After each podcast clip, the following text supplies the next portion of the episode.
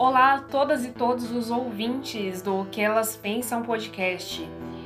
Vocês devem ter percebido que essa semana eu e a Fran não soltamos episódio, mas em compensação nós estávamos preparando material muito diferente e especial para vocês.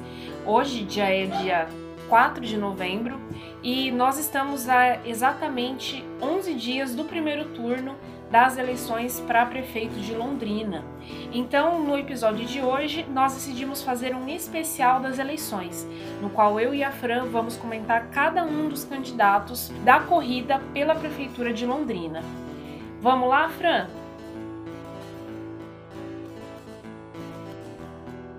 Sim, gente, vamos iniciar então. É, eu lembro que logo, né, que os candidatos eles foram é, lançar as suas candidaturas, a gente fez aqui, né, uma espécie de, de linha, né, em, apresentando informações básicas a respeito de cada um deles. É, a gente vai retomar algumas dessas informações, mas é, a gente vai tentar analisar como que está sendo a performance né, desses candidatos na, na disputa eleitoral pela prefeitura. Bem, eu vou iniciar então.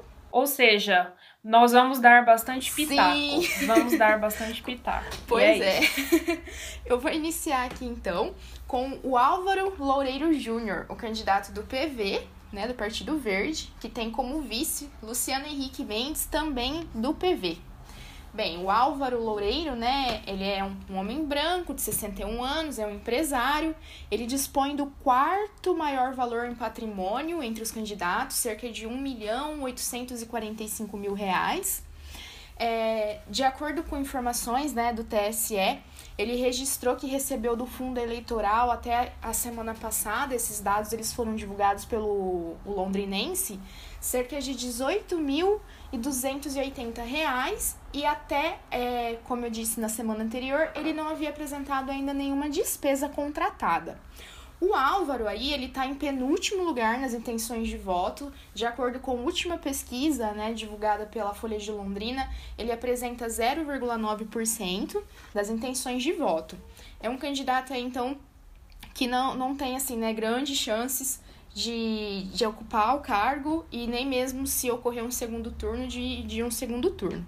No entanto, eu gostaria de destacar a participação dele em alguns debates né, que eu pude acompanhar.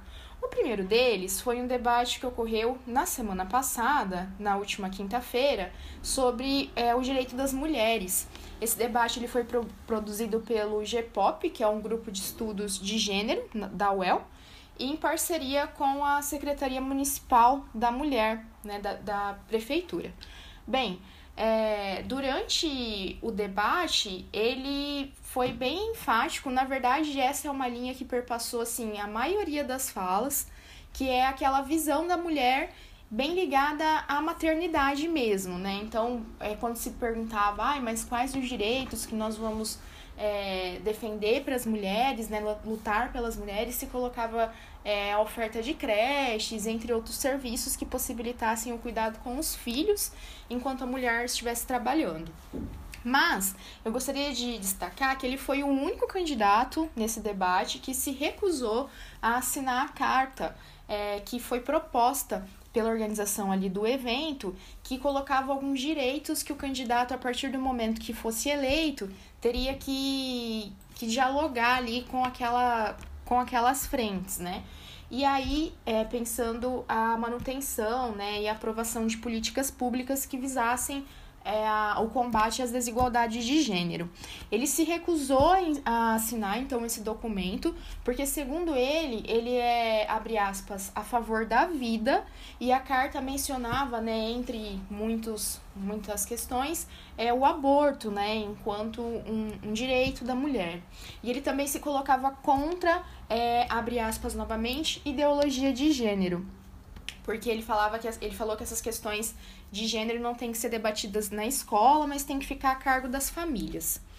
É, na, no debate que teve na sexta-feira, ou seja, no dia posterior, promovido pela Arquidiocese de Londrina e transmitido pela Rádio Alvorada, ele reproduziu essas mesmas falas, ele foi muito enfático é, nessa questão religiosa, é, algumas frases né, que ele falou que eu selecionei. Londrina precisa voltar a ser luz, é, o prefeito de Londrina tem que utilizar em uma mão a Constituição e na outra a Bíblia, entre diversos momentos que ele é, citou a palavra Deus. E a performance dele também, numa performance assim, bem de liderança religiosa, é, impostando a voz, né? Tentando falar naquele sentido de. como se fosse tipo um, um negócio meio missionário mesmo.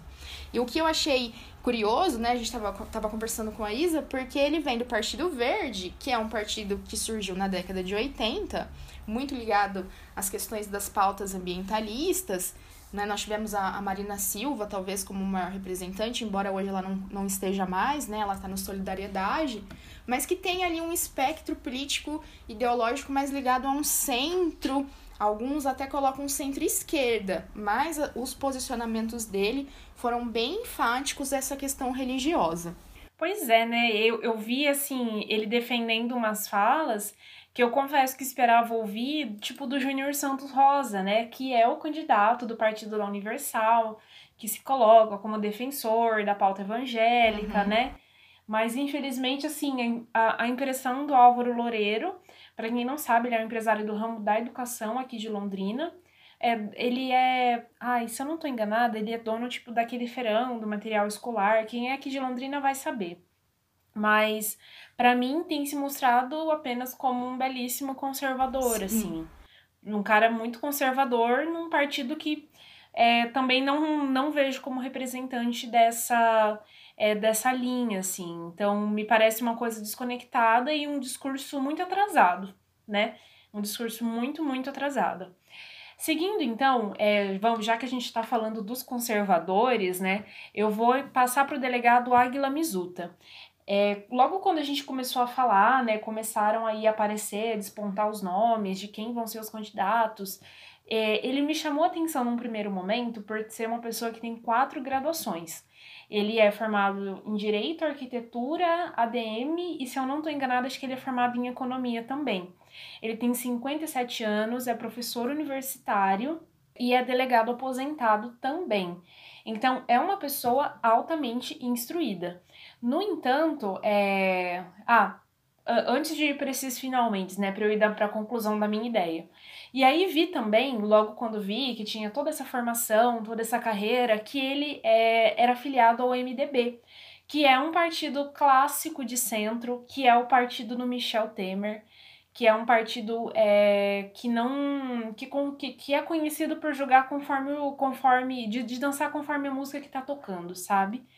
Mas ok. E aí quando a campanha dele começou, eu vejo é, no Águila um cara que é que segue muito a linha do bolsonarismo mesmo, sabe? É, claro que na eleição municipal a questão ideológica, eu acho que ela fica muito. Às vezes ela fica até em segundo plano, né? Porque o negócio mesmo que as pessoas estão interessadas é de saber o que, o que, o que aquele candidato vai fazer para resolver problemas locais, problemas do cotidiano.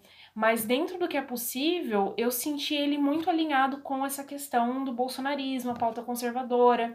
Então a campanha dele tem falado muito de é, lutar pela cidade, urbanização e não sei o que, acho que até por, por conta da formação dele. É, no debate que eu acompanhei, que foi o da Rádio Brasil Sul, eu senti é, o delegado Águila como assim ele ele se manteve dentro do mesmo espectro ideológico durante toda a sua fala, sabe? Ok, é um espectro ideológico conservador? É, mas é, eu senti um pouco mais, uma, uma certa coerência, assim, tipo, é uma coerência pro outro lado da força, mas é de alguma forma coerente. É, eu, eu, eu consultei junto ao Divulga Cand, que é o site do TSE que compila os dados de cada uma das candidaturas. Ele até agora, ele recebeu 40 mil reais de fundo e doou para si mesmo, né? Porque cada campanha tem um CNPJ, mas o candidato, como pessoa física, pode doar dinheiro para essa campanha.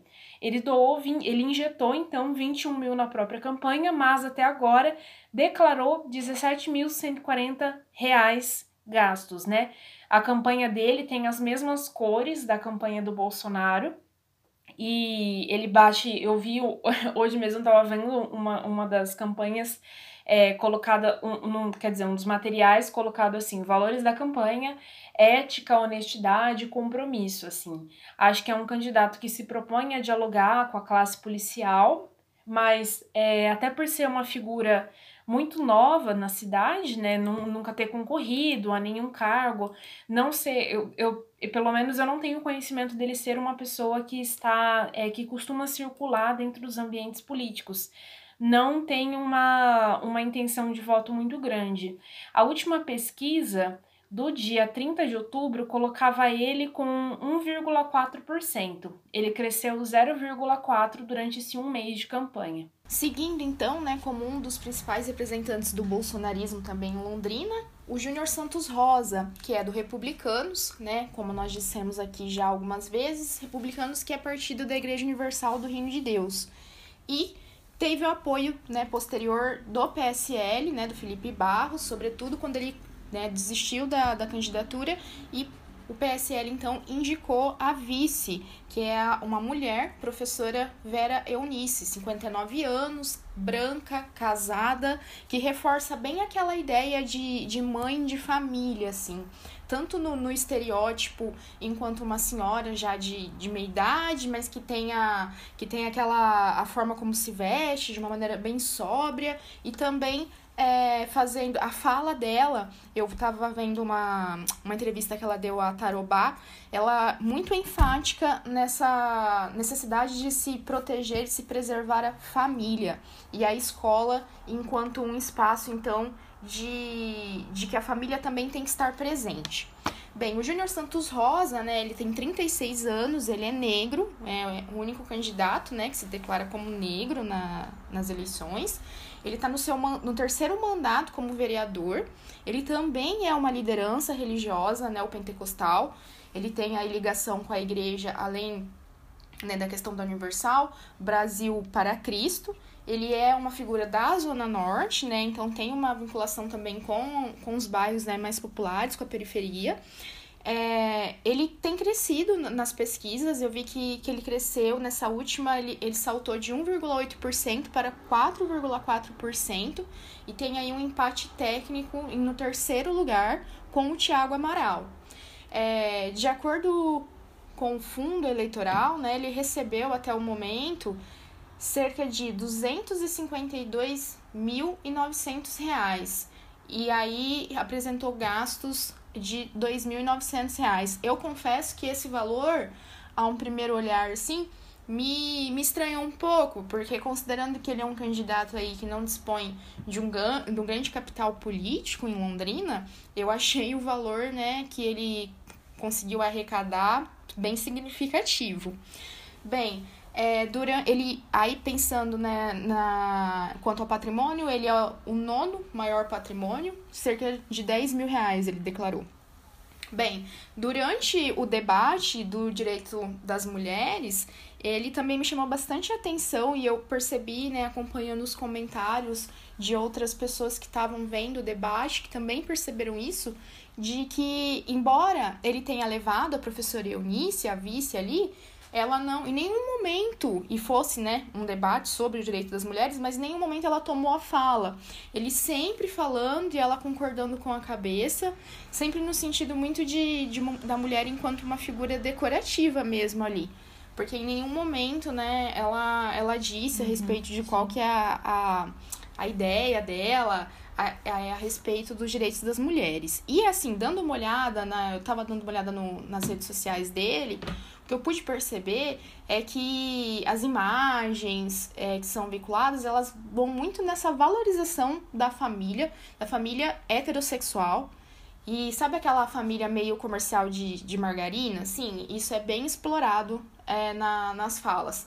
No entanto, nos debates que eu pude acompanhar, não vi muitas referências há sim momentos em que cita Deus e etc, considerando né, que ele tem essa ligação religiosa, mas não vi tanta ligação, tanta citando tantas vezes, diferentemente do primeiro candidato que eu, que eu mencionei, do Álvaro Loureiro. Sabe, eu não sei se você ficou com essa impressão, Fran. É, eu esperava que ele ia ser um cara muito radical. Uhum. Sim. Não sei. E aí, quando eu vi, ele parece muito.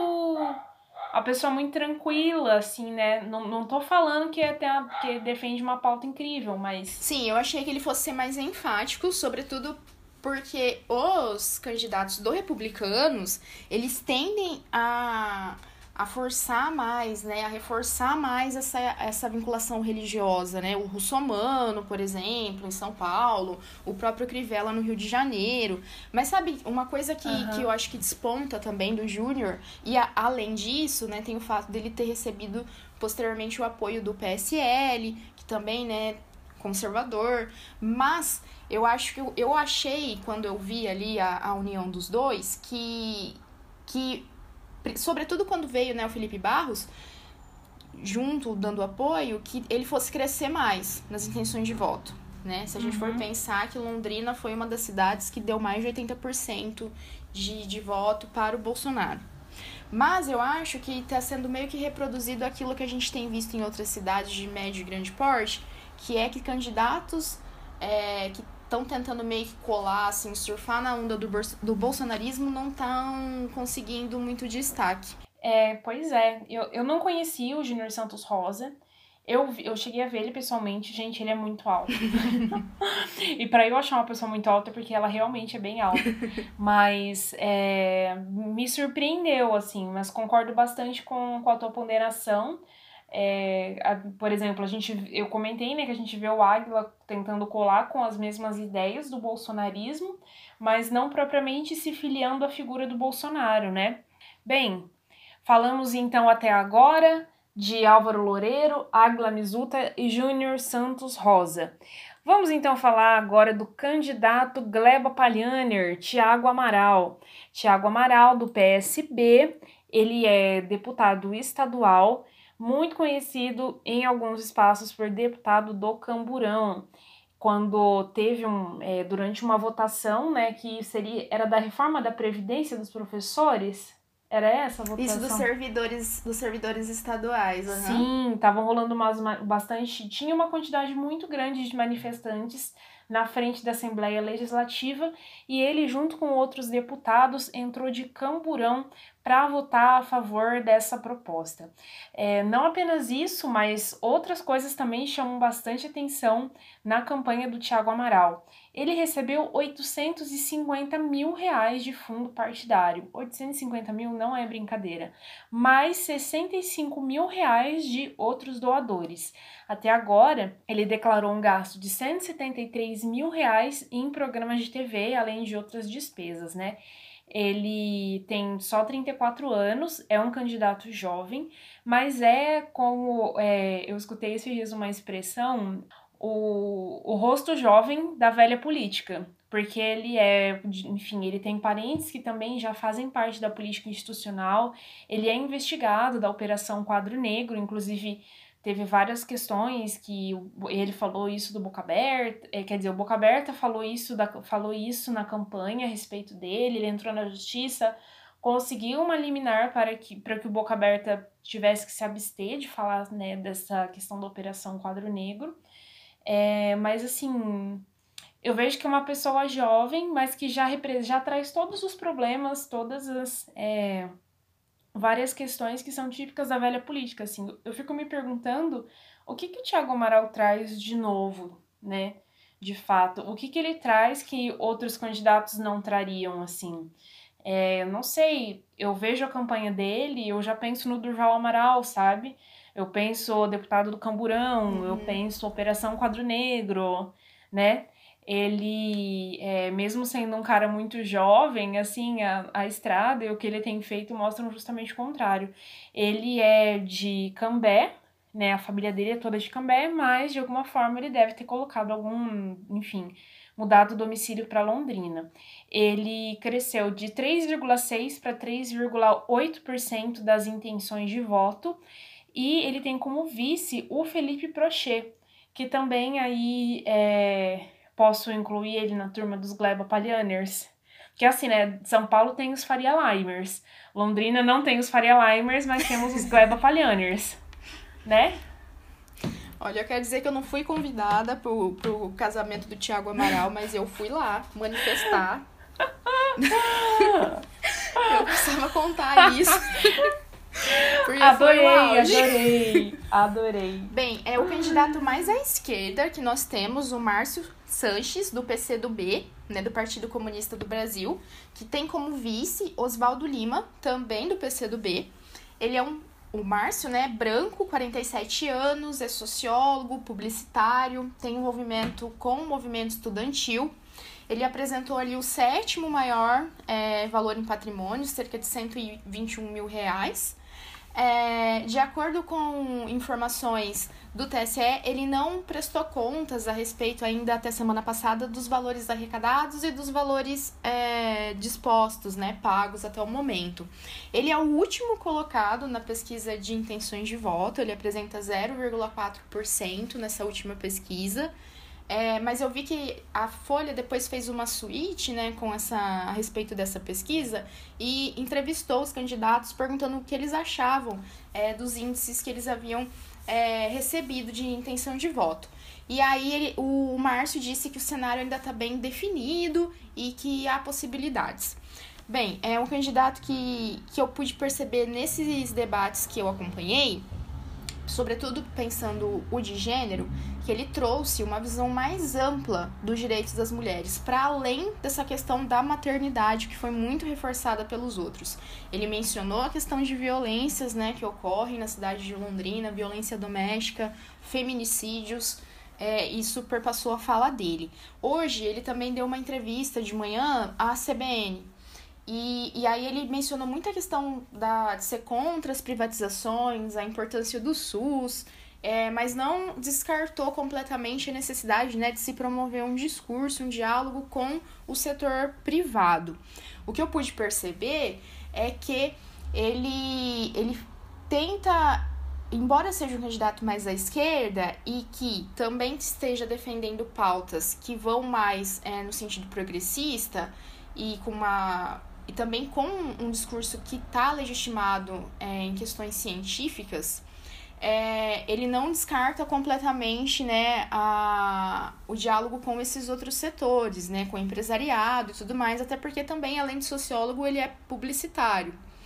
É, eu achei que, a, mediante a, a primeira fala dele lá, quando teve uma das primeiras falas públicas, né, no debate que teve com a CIO e esses outros que ocorreram semana passada, ele teve posições assim mais é, incisivas.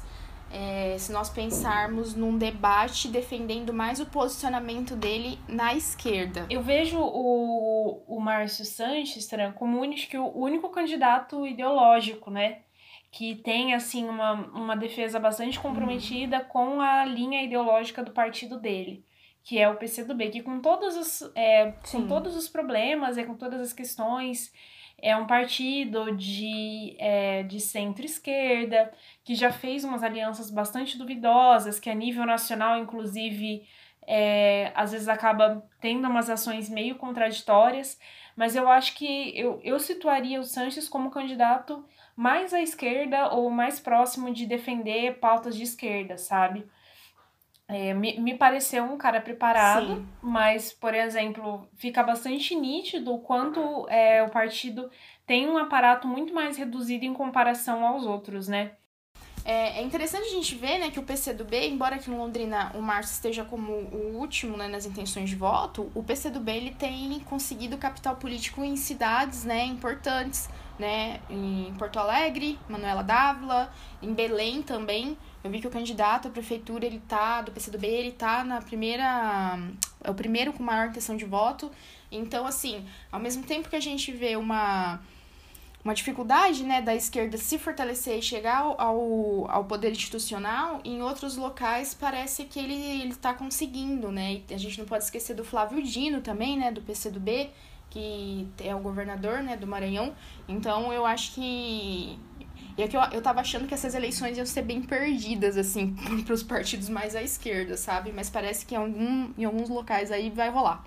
Seguindo com o nosso próximo candidato aqui, vamos falar dele, que já tem sido comentado em vários episódios nossos, Boca Aberta do PROS. Boca Aberta, também conhecido por Emerson Petrive, que é seu nome de registro, tem 49 anos e faz parte do PROS, Partido Republicano da Ordem Social.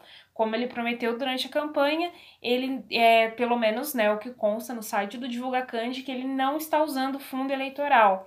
Ele tem aí é, 26 mil reais de doações, sendo que 23 mil foram doados por ele. É, e ele tem despesas declaradas que já somam 31 mil reais. Ele tem 49 anos e me chamou a atenção, Fran, uma coisa, ele colocou no site do TSE como função vendedor pracista e representante.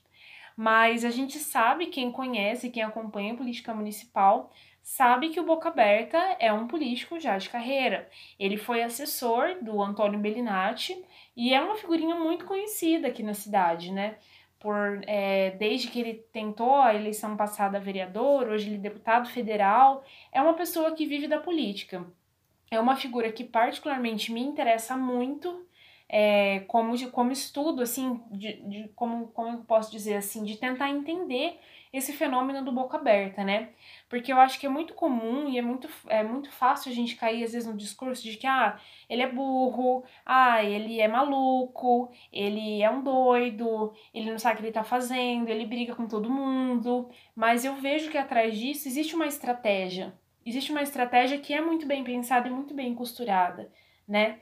É, ele tá aí, colocou filha na política, que é deputada estadual, tá tentando colocar a mulher dele também como vereadora. É, então eu vejo assim, é, eu, eu acho que eu, a gente come, chegou até a comentar no último podcast, quando você joga o nome e o CPF do Emerson Petrive no Projude, tem quase 400 processos.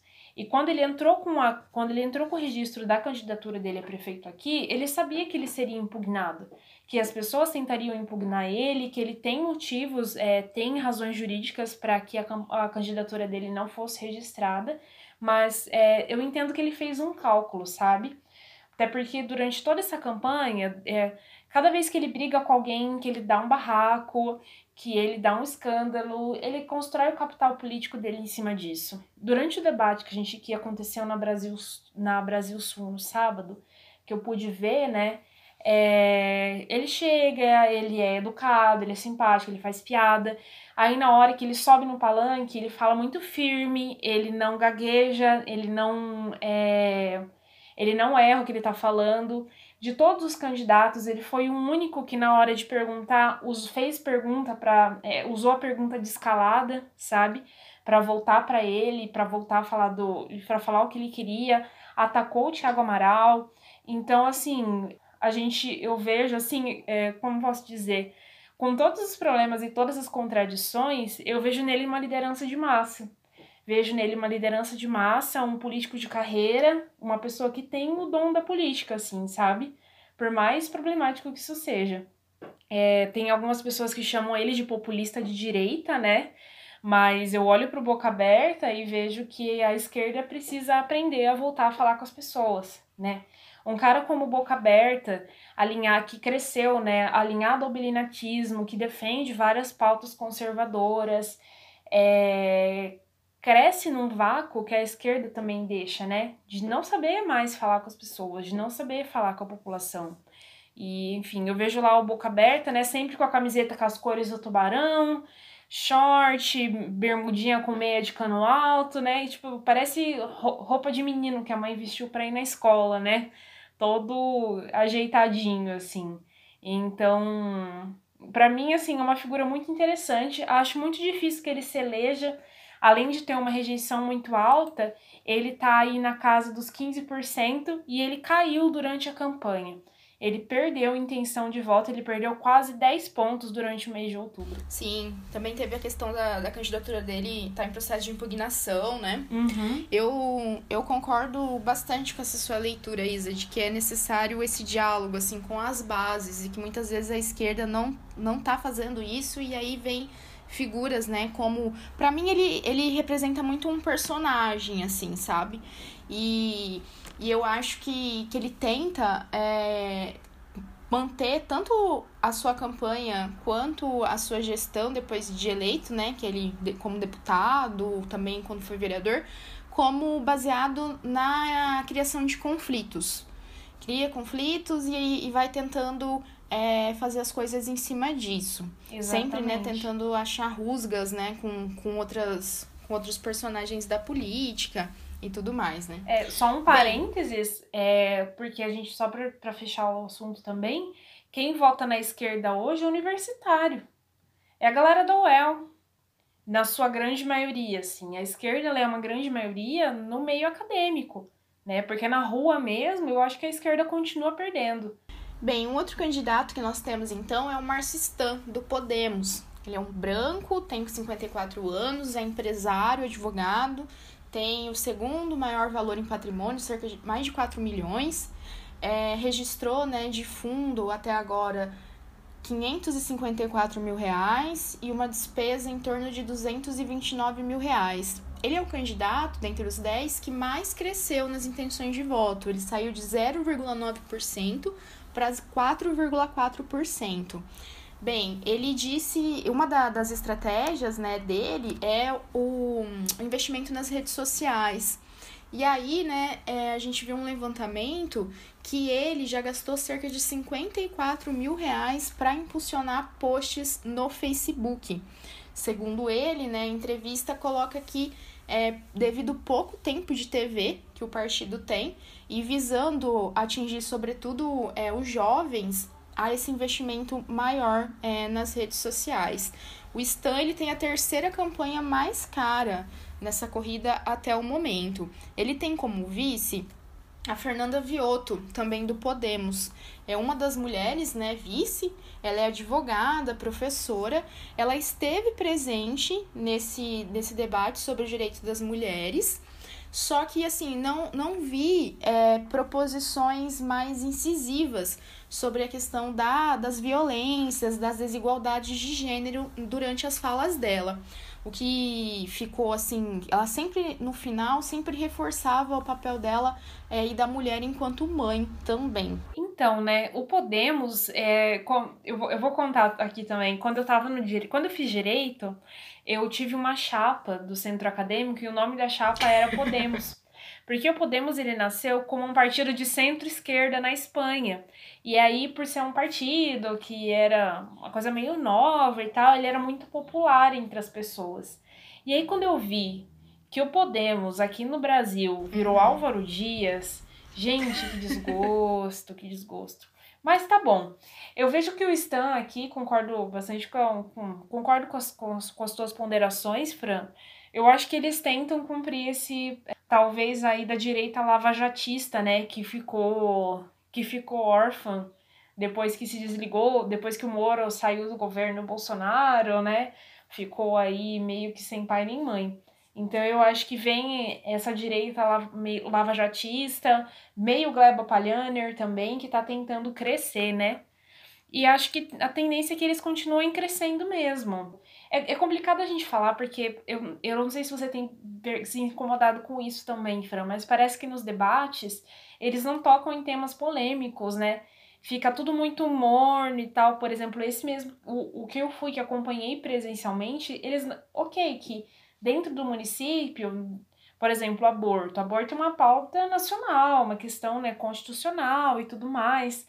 Mas eles não tocaram em nenhum assunto polêmico sabe? Não tocaram em questões identitárias, não, que, não tocaram em política de assistência social, por exemplo.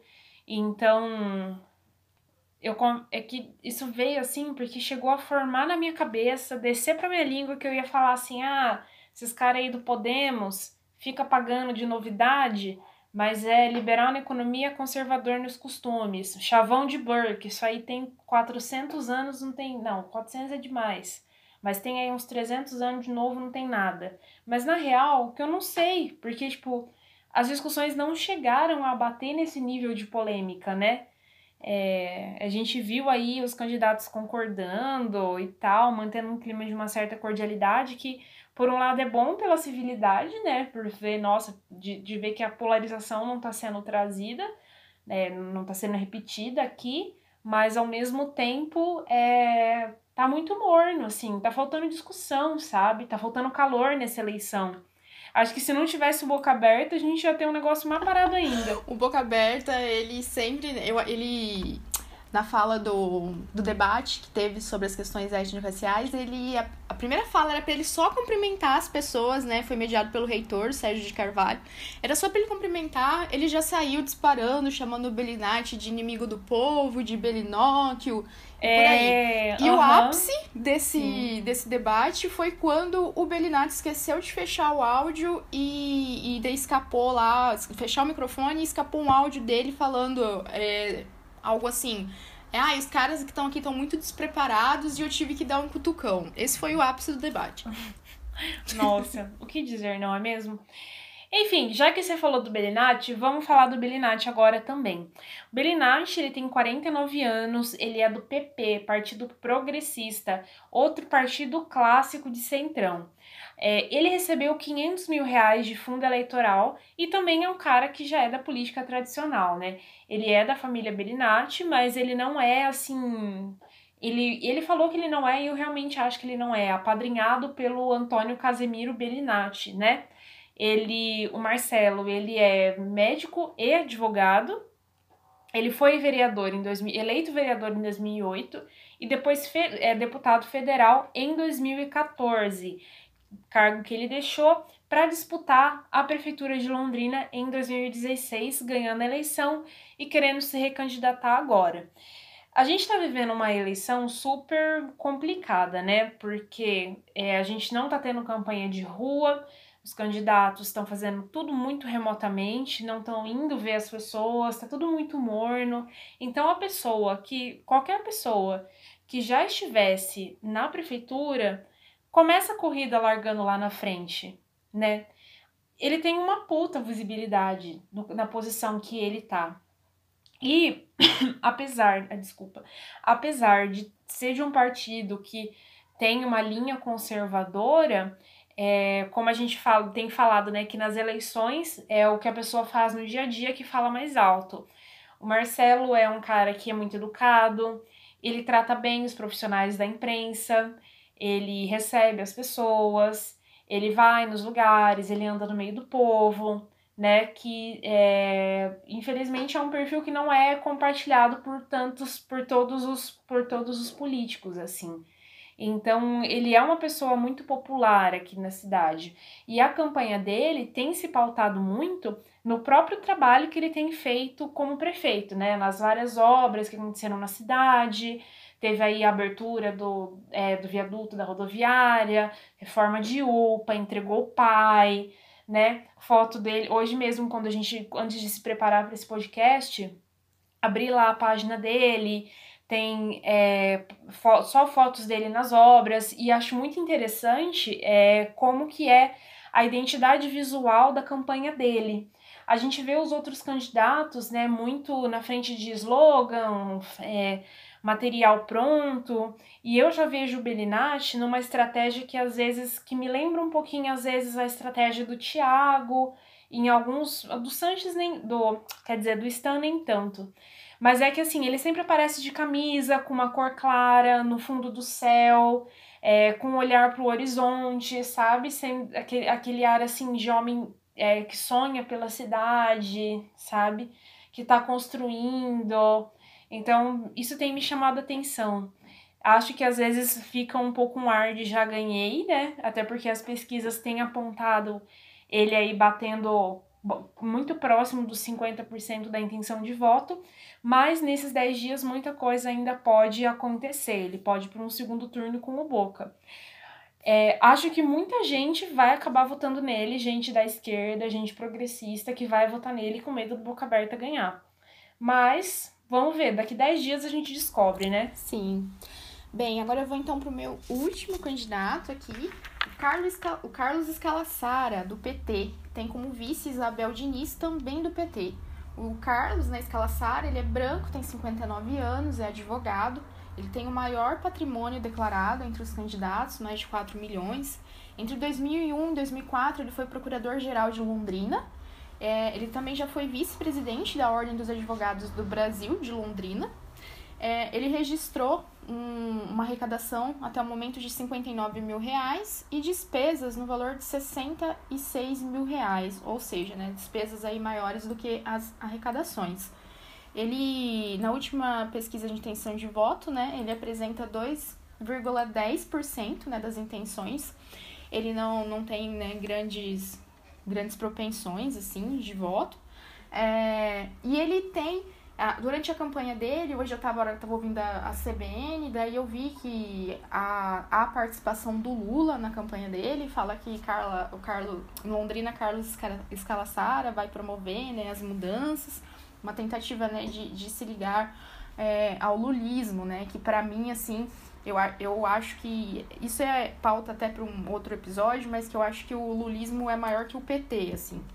E aí, é, o que eu pude perceber dele nos debates é que ele tem uma fala bem articulada, ele tem falas bem referenciadas, assim, no sentido de trazer dados para a fala dele. Ele fala é, muito calmo também, ele se mantém, trata com muita cordialidade, né? A, a, parece uma figura muito sóbria. Mas, é, e confesso que é, eu não achava que ele fosse ter grandes intenções de voto, muito por conta desse antipetismo, mas confesso que me surpreendeu, assim, é, o, o, o, índice que ele atende, de, que ele atinge de 2,10%, eu achei que seria pelo menos um pouco mais, assim, considerando a figura, sabe? A impressão que me dá, e pelo que ele vem apresentando, a impressão que me dá é que às vezes a pessoa por ver, tipo assim, ah, é o PT, ela meio que já fecha os olhos e tapa os ouvidos e não, e não vou ouvir, assim, sabe? Não conheço a, para além dos debates, tá? Não, não quero é, parecer, sei lá, que eu tô ilustrando, né? Ilustrando ele e tudo mais. Mas é, o que eu, eu, não, eu senti que seria uma pessoa que teria mais coisas a, a debater, assim, mas que por conta desse antipetismo acaba meio que não sendo muito. tendo muito espaço, sabe? Sim, nossa, eu acho muito bem apontado, assim, a gente fazer essa essa lembrança, né, do como que tá, como que tá sendo a posição do PT nas, é, nas eleições municipais. Ele realmente o partido ficou muito enfraquecido, até nas outras grandes capitais, é, o PT provavelmente não vai levar nenhuma. E também, eu acho que é oportuno, né, a gente lembrar, já falando de petismo, de lulismo, cadê o PSDB em Londrina? Você lembrou do PSDB? Eu não lembrei do PSDB. então Sim. eu acho que essa polarização, né, o, o movimento político que a gente teve desgastou tanto a estrutura que não só o PT ficou o que ficou, né, fazendo aqui é, fazendo aí 2%, 2 dos votos, sendo que o Scalassara é uma figura conhecida, poxa, o Scalassara é advogado do Sindicato dos Bancários, é uma categoria grande, né? É, o PSDB também sumiu, então, acho que a gente está no meio aí de uma mudança estrutural, né? Na, na forma de, de, de se construir as posições, né? As oposições na política nacional. E aí, partindo para o nosso último candidato, Barbosa Neto. Barbosa Neto tem 54 anos, jornalista, pedetista, partido aí do Brizolão, é, já foi prefeito de Londrina, foi o único cargo, né, que ele, o único cargo político que ele ocupou quando foi caçado, acho que salvo engano, em 2012, né? Isso, 2012. É, ele, ele conseguiu reverter todas as condenações dele na justiça. No entanto, em uma delas ele foi condenado em segundo grau, o que inviabilizou a sua candidatura a prefeito nesse ano. Ele está recorrendo dessa decisão e pode ser que a candidatura dele, né, o registro da candidatura dele seja é, deferido posteriormente em grau de recurso. Assim como Boca, depois dessa notícia, ele caiu nas intenções de voto. Até o dia 30 ele tinha 2,8, sendo que ele começou a campanha com 4,1. É, não acho que seja nenhum santo, mas é, não sei, Fran, de alguma forma, eu acredito que ele deve ter sido de fato injustiçado, sabe? Que também não é o demônio que, é, que, que as pessoas pintam me chamou a atenção duas coisas das falas, duas coisas das falas dele, né? Primeiro, muita informação, informação detalhada de gente que conhece administração pública e que sabe do que está falando. muito dado, muito número, muita informação precisa, que você vê de gente que realmente está preparada, né? Tá sabendo o que está dizendo. E a, a, terminologia que ele usa para falar das coisas. Por exemplo, é, em um debate ele usou o termo ocupação de terra. É uma expressão que tem uma, tem uma demarcação política, né? Depois ele falou invasão também e tal, mas beleza, sabe? É, não, ele não levantou assim uma bandeira identitária, uma bandeira muito progressista, mas eu senti que nas falas dele ele trouxe coisas muito concretas e muito razoáveis assim. É, a gente sabe que o PDT é um partido que hoje é centro, né? É o partido aí do Ciro Gomes, mas é, eu acho que a figura do Barbosa a gente tem que acompanhar, assim, ele é, eu vejo ele com muita vontade de voltar, né? de voltar à política, e eu acho que mesmo perdendo essas eleições, a gente vai continuar vendo, é, vai continuar vendo ele por aí. E aí acho que a gente é uma figura que a gente vale a pena a gente acompanhar mais a longo prazo, né? Para ver qual, quais, quais vão ser os próximos movimentos dele. Ele recebeu 150 mil de fundo partidário, não é um valor, é um valor, claro, né? 150 mil reais, meu Deus, se eu tivesse tudo isso, Fran, eu tava gravando esse podcast em Paris mas é, em comparação aos outros candidatos não é um valor exorbitante, né? É um dos mais baixos, na verdade. Tem um cálculo político, né, atrás da candidatura. Eu acho que a pessoa que vai, que concorre, né, uma figura nova, ele sabe, tipo, ele vê numa pesquisa que ele tá lá com 4, 3, 2%, sabe que não vai é, ganhar a eleição. Mas existe um cálculo de, de acumular capital político, de fazer novas alianças, Uns aí deve querer desviar dinheiro, mas, né? Quem somos nós para sair acusando, né? Mas enfim, tem, tem a sua importância, tanto que, né, a gente viu aí que rolou toda uma ginástica para que as eleições mais tarde e tal, mas que elas rolassem esse ano de qualquer maneira, nas, ele, nas eleições municipais. Tanto que é, acho que uma coisa que também é, vale a gente lembrar que as eleições municipais elas são importantes para determinar depois as eleições no Congresso, porque o candidato que é eleito aqui na região, ele vira cabo eleitoral do cara que vai se eleger para ir para Brasília ou vai se eleger para ser deputado estadual ou para ser governador, né? Então é toda uma rede de articulações políticas que tem que ser observada. Nossa, Isa, sim. Eu me reconheço muito nessa sua fala. Eu não sou de Londrina. Quando eu cheguei aqui, é, o Barbosa Neto estava nesse processo de afastamento da prefeitura. E assim, pelo que eu ouço falar dele, eu imaginava uma pessoa bem mais despreparada. É, não o conheço para além dos debates, mas o que eu pude ver nessas falas é, foi um cara que tem uma fala articulada, que trouxe ideias assim fundamentadas. Ele citou dados do Anuário Brasileiro de Segurança Pública, por exemplo, no debate étnico-racial, coisa que eu não vi em outros em outras figuras ali, sabe? É, pode ser que ele tenha lido cinco minutos antes de entrar no debate, mas trouxe a informação, né? Então, eu confesso que me surpreendi. Espero que vocês tenham gostado. Que o episódio de hoje ajude aí a, a gente a poder pensar e olhar cada vez com um olhar mais crítico para as eleições, porque acho que né, desde que a gente começou esse projeto, o podcast, a proposta não é a gente trazer uma resposta pronta para nada, mas a gente estimular as pessoas a pensarem, né? A pensar, tipo, porque pensar sobre política não é só institucionalidade, é o nosso dia a dia. E eu gostaria de, de avisar, né, os nossos ouvintes que ao longo dos próximos dias a gente vai compartilhar conteúdos é, voltados, né, especiais a respeito das eleições no nosso Instagram para vocês acompanharem. E qualquer dúvida, sugestão, é só mandar pra gente também que a gente está à disposição. Muito obrigada, gente. Até a próxima. Muito obrigado a todos que ouviram a gente até aqui. Sigam a gente no Instagram, arroba que elas pensam podcast, sem o E dobrado. E a gente se vê no próximo episódio. Tchau, gente. Até a próxima semana.